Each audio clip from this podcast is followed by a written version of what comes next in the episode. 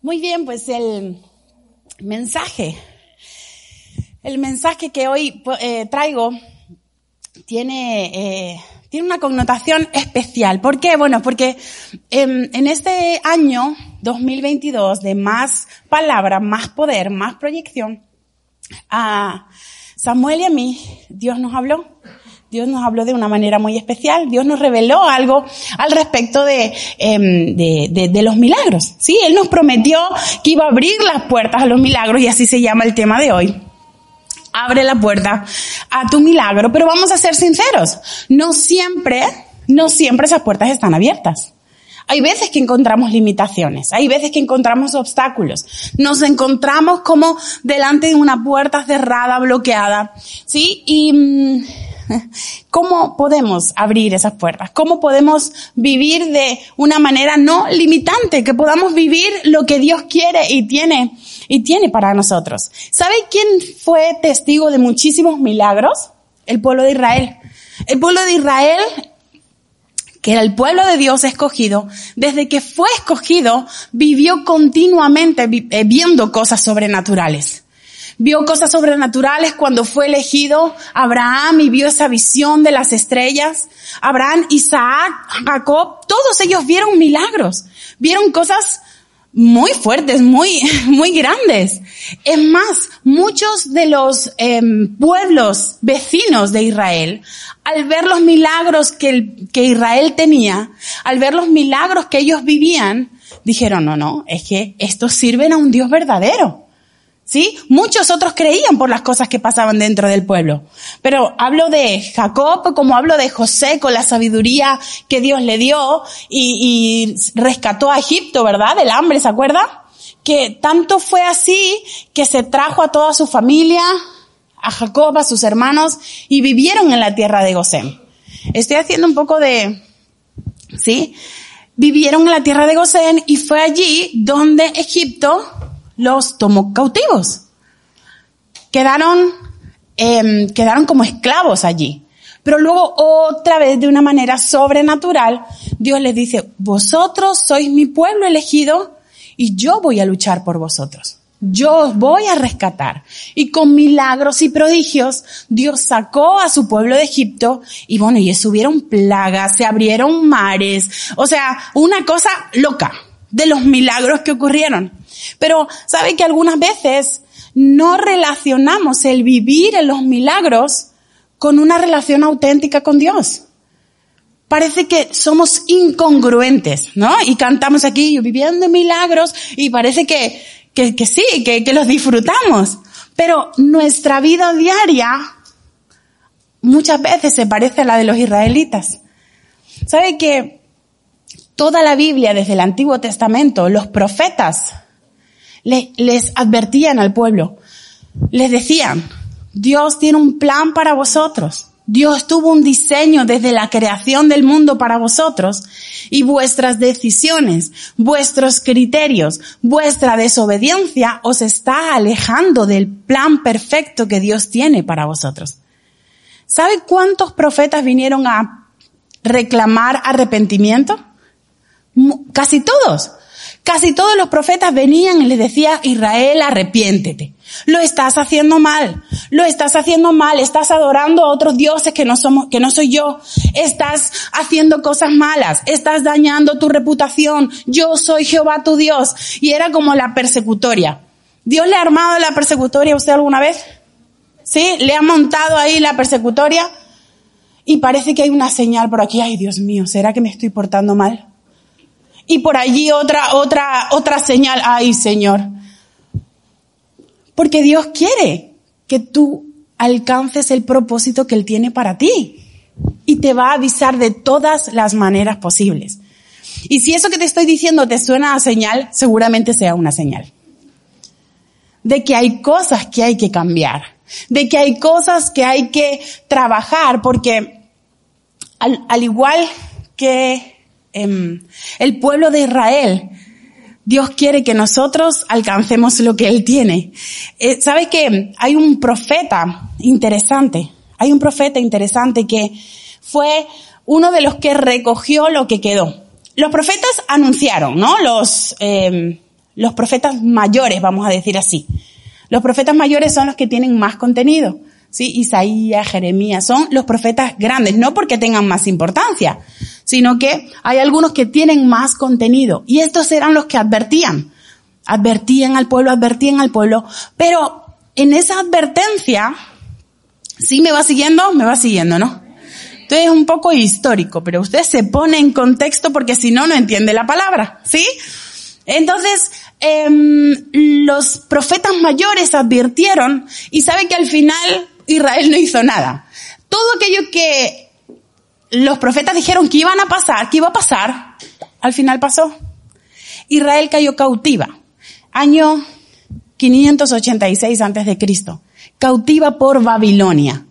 Se lo llevaron, se lo llevaron esclavos, se lo llevaron cautivos, los sacaron de su ciudad, destruyeron el templo que para ellos era tan importante. El templo simbolizaba esa relación que tenían ellos con Dios les dieron de patadas ahí y se los llevaron a Babilonia. 70 años pasaron ellos cautivos en Babilonia. Cuando vuelven, empiezan a reconstruir, ¿no? Dice, bueno, venga, Dios nos avisó, no le hicimos caso, vamos a retomar, vamos a hacerlo bien ahora, ¿sí? Ahora queremos.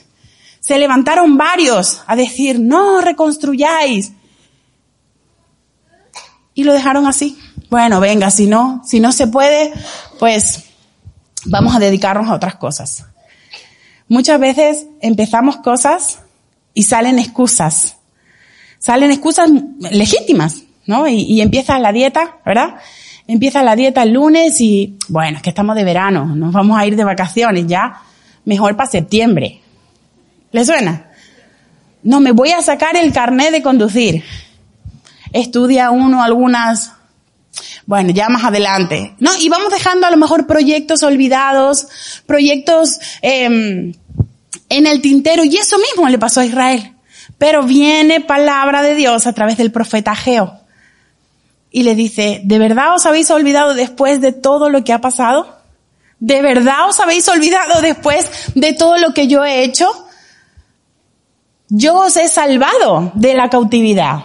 Yo os he avisado porque yo tengo planes para vosotros. Mirar qué interesante. Dice Ageo capítulo 1. Ageo capítulo 1 vamos a leer del 1 al 15. Dice, en el año segundo del gobierno del rey Darío, el día primero del sexto mes, el Señor por medio del profeta Ageo se dirigió al gobernador de Judá, Zorobabel, hijo de Salatiel, y al jefe de los sacerdotes, Josué, hijo de Josadac, y esto es lo que le dijo el Señor Todopoderoso por medio del profeta. Esta gente dice que todavía no es tiempo de reconstruir mi templo. ¿Y acaso para vosotros sí es el tiempo de vivir en casas lujosas? Mientras que mi templo está en ruinas, yo el Señor Todopoderoso os digo que penséis bien en vuestra conducta. Hay versiones que dicen meditad bien en vuestros caminos. Sembráis mucho, pero cosecháis poco. Coméis, pero no os sentís satisfechos. Bebéis, pero os quedáis con sed. Os abrigáis, pero no entráis en calor. Y el que trabaja a jornal echa su salario en saco roto. Yo, al Señor Todopoderoso, os digo que penséis bien en vuestra conducta. Vuelve a decirlo. Id a las montañas, traed madera y construid de nuevo el templo. Yo estaré allí contento y mostraré mi gloria. Buscáis mucho, pero encontráis poco, y lo que guardáis en casa yo lo barreré de un soplo. ¿Por qué? Pues porque mi casa está en ruinas, mientras vosotros solo os preocupáis de vuestras propias casas. Yo el Señor lo afirmo.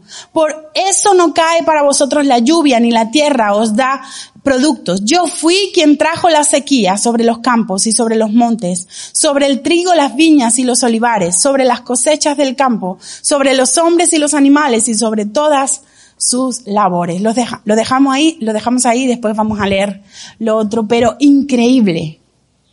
Sabe que muchas veces nuestra actitud, nuestra eh, conducta, nuestros caminos cierran las puertas a los milagros que Dios quiere hacer en nosotros. Encuentro en este texto riqueza muchísima, pero encuentro tres llaves para abrir las puertas a los milagros. La primera llave es muy sencilla, además lo dice dos veces en esta primera parte.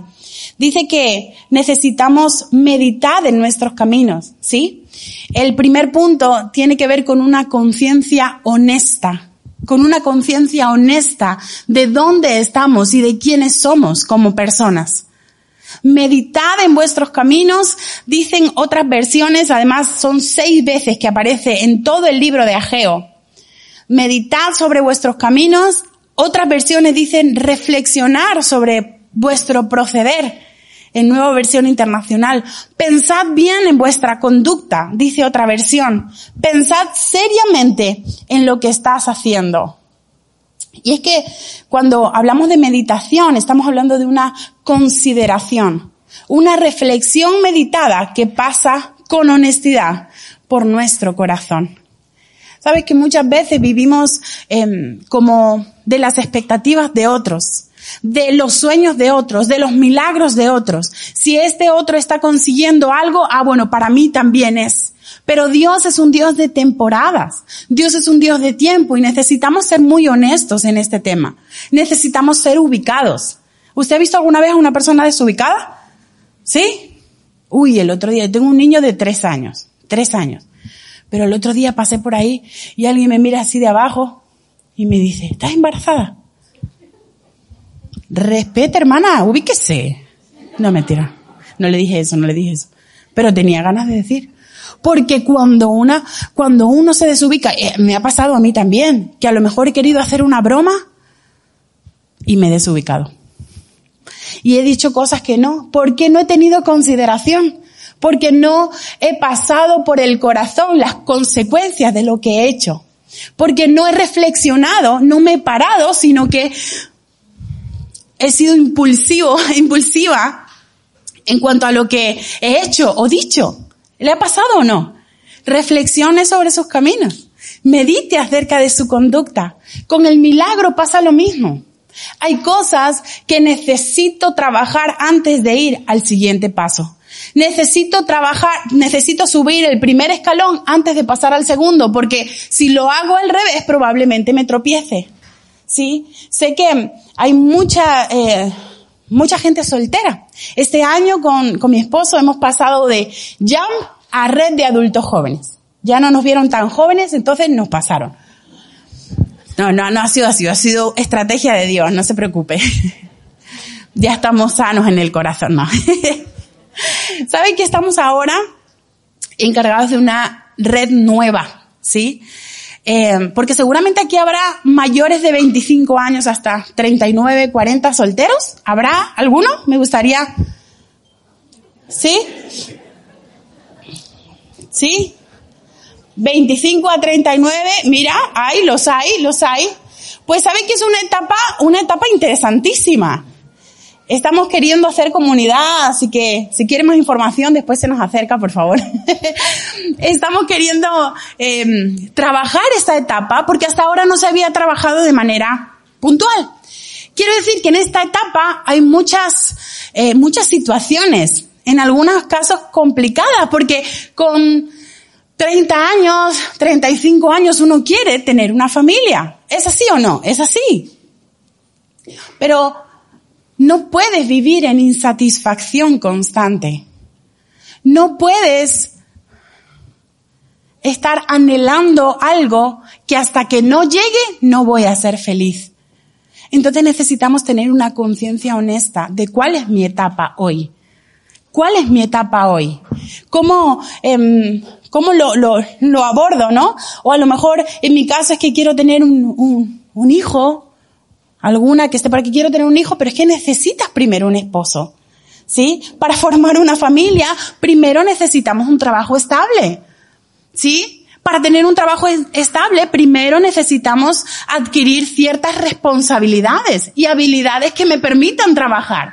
Entonces, una cosa después de la otra.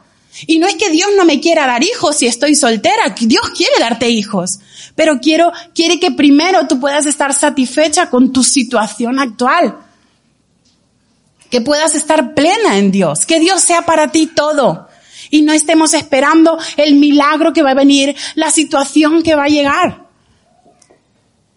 Estamos en una etapa, nosotros estamos entre 35 y 40 y y 40, ¿verdad?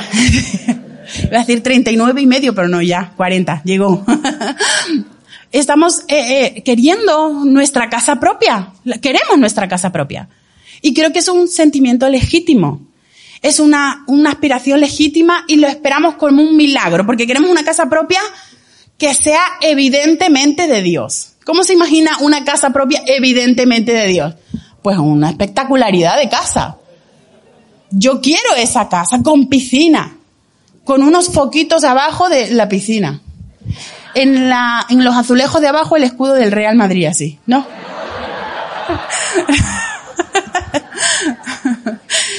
quiero esa casa, pero ¿sabe que ahora mismo no puedo? Ahora mismo, ahora mismito, no puedo porque estoy ahorrando, porque mm, no tengo la posibilidad, estoy viviendo de alquiler y está bien. Y me disfruto mi casa de alquiler y mientras trabajo para lo que ha de venir. Pero una conciencia honesta te protege, te protege y te prepara para los milagros. Es una llave clave. Es una llave clave para que el milagro se abra. Porque en el caso de, en el caso de nuestros protagonistas de hoy, que es el, el pueblo de Israel, estaban trabajando duro. Dice que ellos sembraban, ellos trabajaban, ellos habían hecho casas, dice casas lujosas. O sea, estaban trabajando. Pero ¿sabe qué pasa? Que ese trabajo era como, como que lo echaban en un saco. Y, y no se veía, pero el saco estaba roto el saco estaba roto. Y es más, es muy fuerte esto, pero parece que era Dios el que había roto el saco. Dice, yo he sido, en el versículo 9, dice, buscáis mucho pero encontráis poco, y lo que guardáis en casa yo lo barreré de un soplo, porque mi casa está en ruinas. ¡Wow! La primera llave era una conciencia honesta. Pero esta segunda llave tiene que ver con tener las prioridades claras.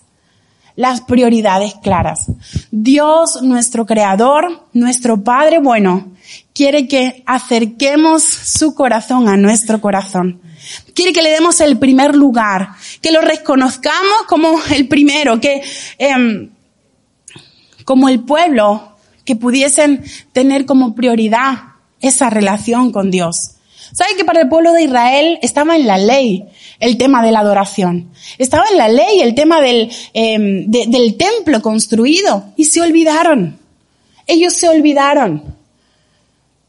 No es que se pusieron en contra de Dios, ah, ahora no creemos en Dios. No, no creemos en Dios, nos hemos vuelto ateos, nos hemos hecho de otra religión. No era eso, sino que se olvidaron. Escuchaba esta semana un pastor que decía que una de las estrategias más fuertes del diablo no es el ponerte en contra de Dios, sino el que te olvides de Dios. Porque cuando nos enfrentamos a una situación, a una tentación, nos enfrentamos a ella. Parece como que es más fuerte el querer, el querer cumplir con nuestra voluntad que el amor que le tenemos a Él. Entonces, es importante que nuestra prioridad pueda estar clara. Él es lo primero. Él es lo primero. Y mm, eh, hacía, pensaba en un ejemplo de cómo sabía Dios lo que tenía que pasar. Cómo sabía Dios durante toda la historia del pueblo de Israel lo que iba a ser efectivo. Y es que estamos contando con que Dios es nuestro creador. ¿Sí? Si usted tiene una lavadora, tiene una lavadora en su casa y un niño se mete un montón de arena en un bolsillo, uno no se da cuenta y mete el, el pantalón a lavar. ¿Le ha pasado? A mí alguna vez me ha pasado. Imagínese que esa arena se mete por la lavadora, se mete y deja de funcionar la lavadora. ¿Quién podrá defenderme? El Chapulín Colorado tiene pinta de la, la marca, ¿no? De la lavadora. Habrá que llamar a un técnico, que el técnico venga y arregle la lavadora. ¿Es así o no? ¿Sí? ¿Quién sabrá mejor lo que nos conviene o lo que nos conviene o lo que no nos conviene? Nuestro Padre Creador Dios. Entonces por eso Él era tan tajante en definir de dónde hasta dónde podíamos actuar, de dónde hasta dónde era correcto, de dónde hasta dónde teníamos que, ir. Al pueblo de Israel se lo dijo todo el tiempo, arrepentíos, no adoréis a otros dioses, por allí no. Es más, en el, en el, en el desierto daba instrucciones muy precisas. Hablaba acerca de la higiene, hablaba acerca de, de la comida, de cómo tenían que vivir, porque Dios sabe más. Porque Dios sabe más. Y en el caso del pueblo de Israel, en el libro de, de Ageo, Dios le está diciendo, hey, estáis despistados, estáis empanados y no estáis, no se estáis dando cuenta de que yo soy primero, si no os va a ir mal. Os va a ir mal, no vais a alcanzar el propósito que yo tengo con vosotros. ¿Sí? Y no era porque no tenían, porque en algún momento uno dice, bueno, yo no sirvo a Dios, es que es que no tengo tiempo, tengo tanto trabajo que no tengo tiempo para ir a la iglesia.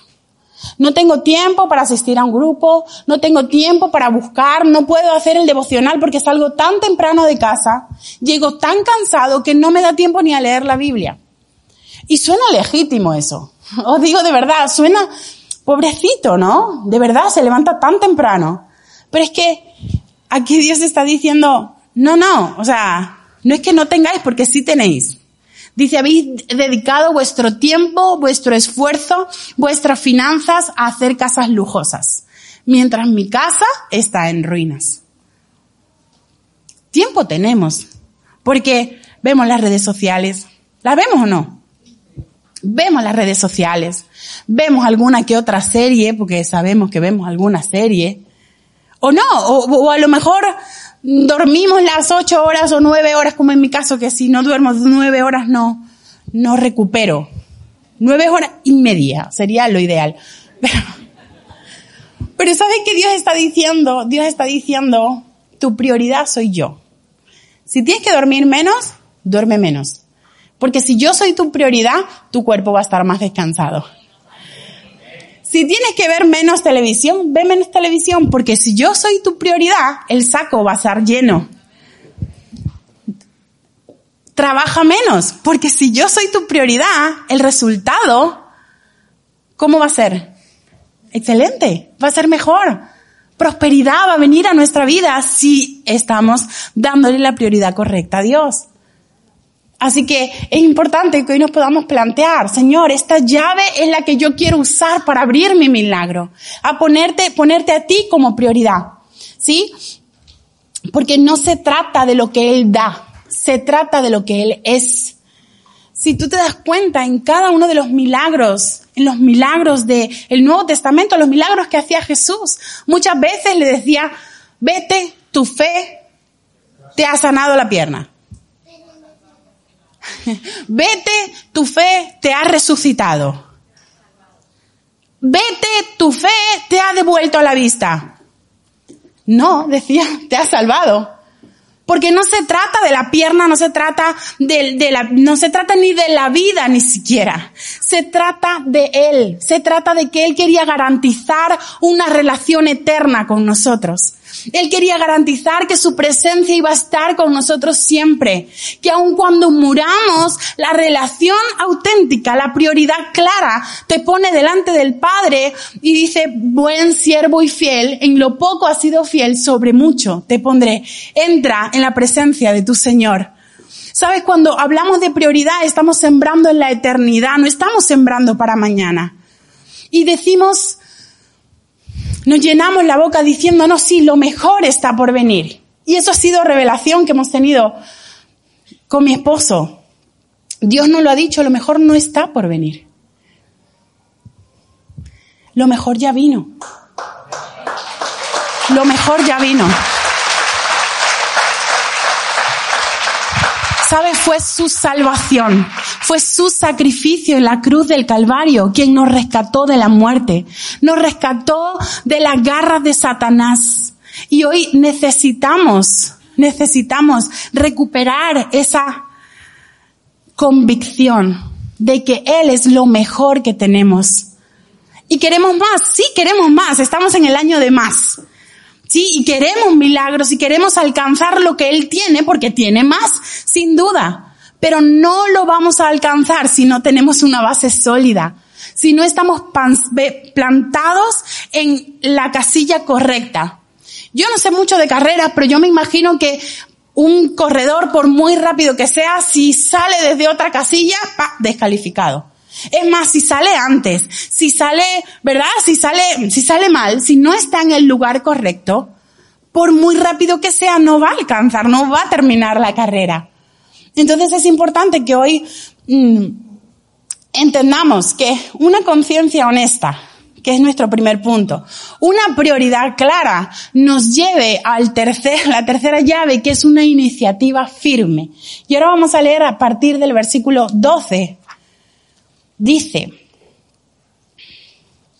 Zorobabel, Josué ¿sí? Y el, y el resto de la gente sintieron miedo cuando oyeron lo que el Señor le decía por medio del profeta Geo. Esto es lo que Dios, el Señor, les había encargado que dijera. Entonces Ageo, el mensajero del Señor, les habló en nombre de Dios diciéndoles, el Señor dice, yo el Señor lo afirmo, yo estoy con vosotros. De esta manera animó el Señor y el Señor despertó el espíritu a Zorobabel, gobernador de Judá, a Josué, jefe de los sacerdotes y al resto de la gente. Y el día 24 del sexto mes del año segundo del reinado de Darío empezaron a reconstruir el templo de su Dios, el Señor Todopoderoso. Cuando entendemos dónde Dios nos quiere, qué es lo que Dios quiere que hagamos, hay respeto, hay reverencia, y a eso se refiere cuando dice que ellos se llenaron de miedo. No es un miedo malo, es un miedo reverente. Es un miedo de, de, de humillación, de decir, Señor, yo sé que tú eres más grande. Yo sé que tú puedes más. Yo sé que tú estás en control. Es un respeto de sumisión. Señor, yo quiero lo que tú quieras, porque yo sé que tú sabes más.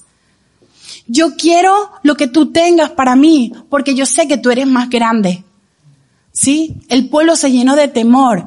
Y dice que no solamente se llenó de temor, sino que tuvo la garantía de que el Señor iba a ir con ellos. ¿Sabes? Cuando pasamos por este proceso, pasamos las tres llaves y la puerta se empieza a abrir, el mejor, el mejor estado para estar es receptivo. Es decir, yo recibo lo que tú me des. Yo lo que tú me des. No voy a ponerme a pedir. Porque tú sabes más. Porque tú sabes más. Porque tú eres más grande. Y Dios le dio la garantía a su pueblo. Dice, si tú reedificas el templo, si tú te esfuerzas en tener una relación auténtica y sincera conmigo, yo te garantizo que yo voy a ir contigo. Yo te garantizo que mi presencia va a ir contigo y que vas a alcanzar lo que necesites y vas a vencer a tus enemigos y vas a, a, sembrar y cosechar en abundancia y vas a tener tu casa artesonada y tu casa lujosa, como dice, pero primero reconstruye el altar. Dice el capítulo de subir al monte y traer madera. Después en su casa le puede dar un repaso. Ageo tiene dos capítulos solamente. Así que se lo puede leer cuatro o cinco veces. Hace poco estuvimos estudiando todos los profetas menores y Dios me hablaba mucho a través de Ageo. Pero es que los profetas menores, como son cortos en espacio, los puede leer muchas veces y hay enseñanzas súper profundas y muy buena, muy interesante. Dice, subid al monte y traed madera y reedificad mi casa. La iniciativa firme tiene que ver con un paso, tiene que ver con una decisión tiene que ver con una actitud, tiene que ver con mi conducta de hoy, ¿sí? ¿Qué es lo que voy a hacer hoy? Bueno, en algunos casos mínimo llegar a postrarme a la cama y decir, Señor, perdóname porque no lo he estado haciendo bien. Señor, perdóname porque he querido ese trabajo más que estar contigo en tu presencia. Porque he querido eh, ese novio, esa novia más que el que seas tú suficiente para mi corazón. He querido, eh, no sé, tantas cosas que queremos, que, que queremos tener, pero hoy nos dice el Señor, yo te soy suficiente. Y si vienes con reverencia, yo te doy la garantía de que voy a estar contigo. Y no solamente eso, sino que el capítulo termina diciendo que Dios despertó el espíritu de Zorobabel, de Josué y del resto de la gente. ¿Usted quiere que el Espíritu Santo despierte en su interior? despertó el Espíritu. ¿Eso qué es? Bueno, pues Dios los hizo sensibles a su presencia. Entró en ellos una pasión, una pasión sobrenatural, una pasión que no mide de, no mide de dificultad. Ay, es que eso es tan grande, es que ese trabajo necesita tanta formación, es que la familia necesita tanta intervención de Dios. Pues cuando uno tiene un espíritu avivado, cuando uno tiene un espíritu lleno de fe, apasionado por lo que Dios tiene, no te va a importar la dimensión de lo que quieras alcanzar. No te va a importar lo grande que sea esa conquista, porque tu espíritu va a estar lleno de fuego, lleno de Él. Y yo te voy a invitar a que te pongas de pie. Que te pongas de pie.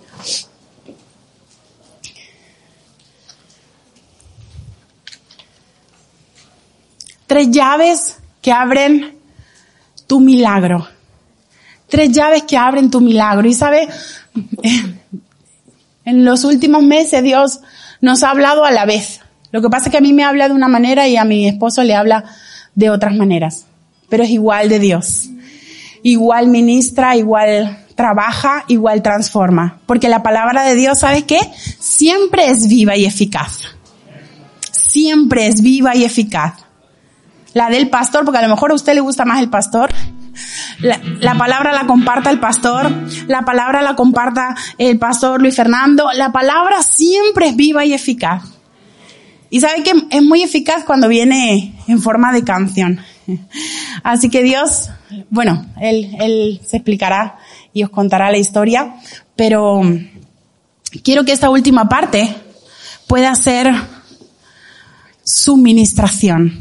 Esté muy atento a la letra. Esté muy atento a lo que Dios quiere hablarle en esta, en esta mañana. estoy nervioso.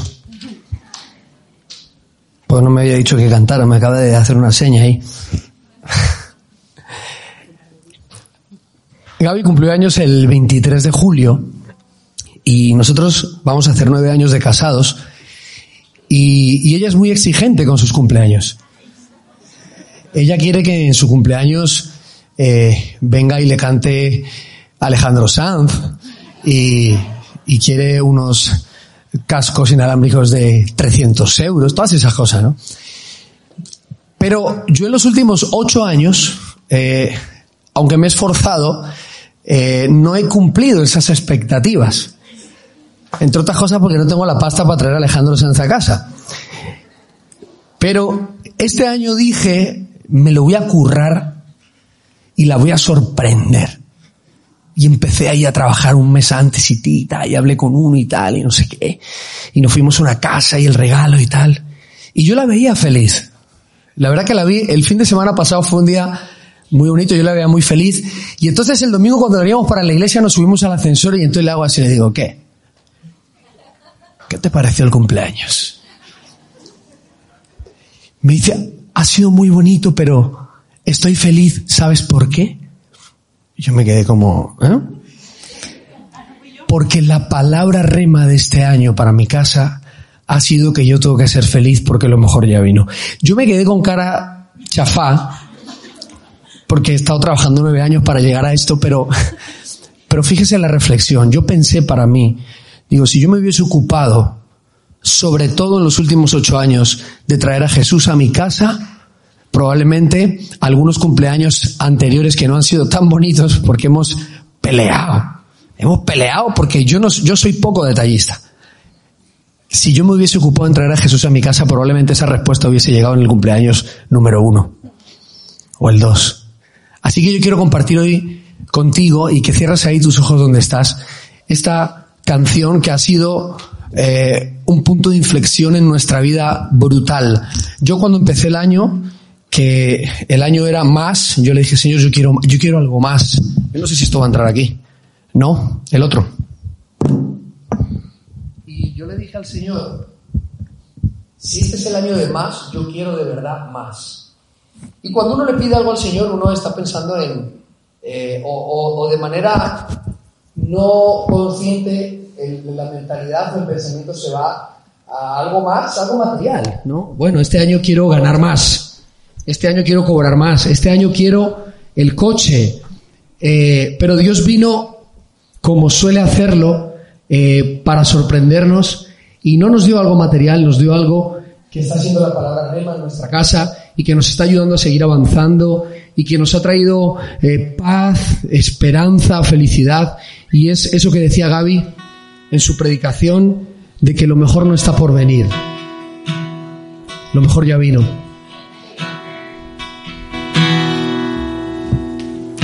A lo suyo vino y los suyos no le recibieron.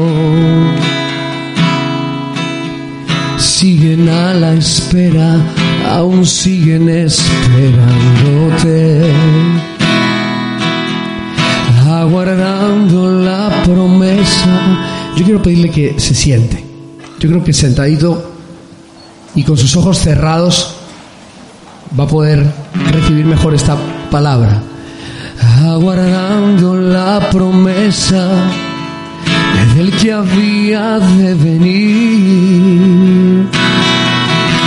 Lo suyo vino y los suyos no le reconocieron.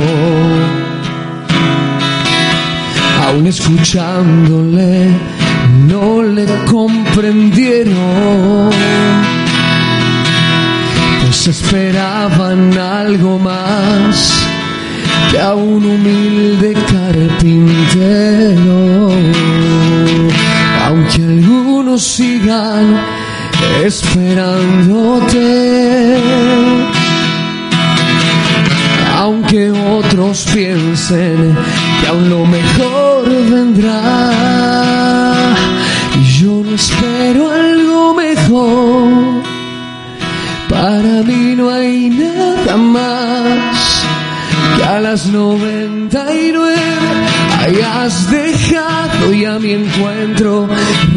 regresado tú, que yo no espero lo mejor. Para mí no hay nada igual, pues lo mejor ya vino y está conmigo, tiene nombre y su nombre es Jesús.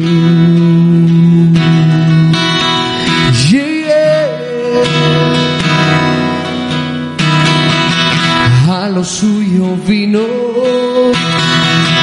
y los suyos no le reconocieron.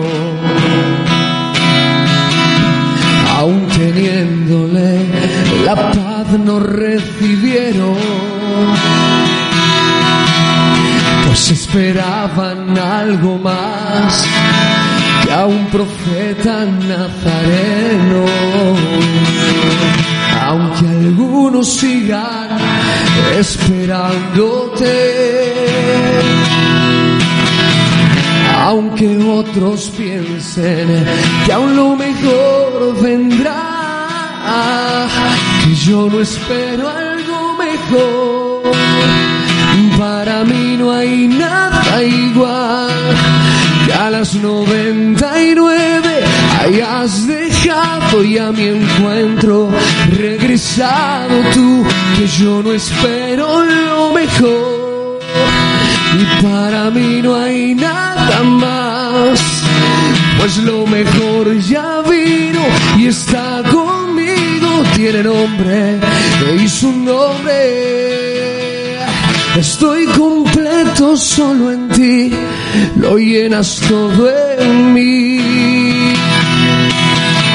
Me has dado nueva identidad y yo tu hijo soy. Que no espero lo mejor. Para mi casa no hay nada más que a las 99 hayas dejado y a mi encuentro regresado tú, que yo no espero lo mejor. Para mí no hay nada igual, pues lo mejor ya vino y está conmigo. Tiene nombre y su nombre es Jesús. Tiene nombre y su nombre es Jesús. Gracias Señor por tu sacrificio. Gracias Señor porque tú eres más que suficiente. Tú nos completas Señor. Y hoy queremos que tu presencia, que tu mano, mi Dios, esté sobre nosotros y transformes nuestra vida. Transforma nuestros corazones Señor. Transforma nuestro pensamiento. Transforma Señor incluso los pasos que damos para que estos sean firmes y alcancen el propósito que tú tienes con nosotros Señor. Te damos gracias Gracias, mi Dios.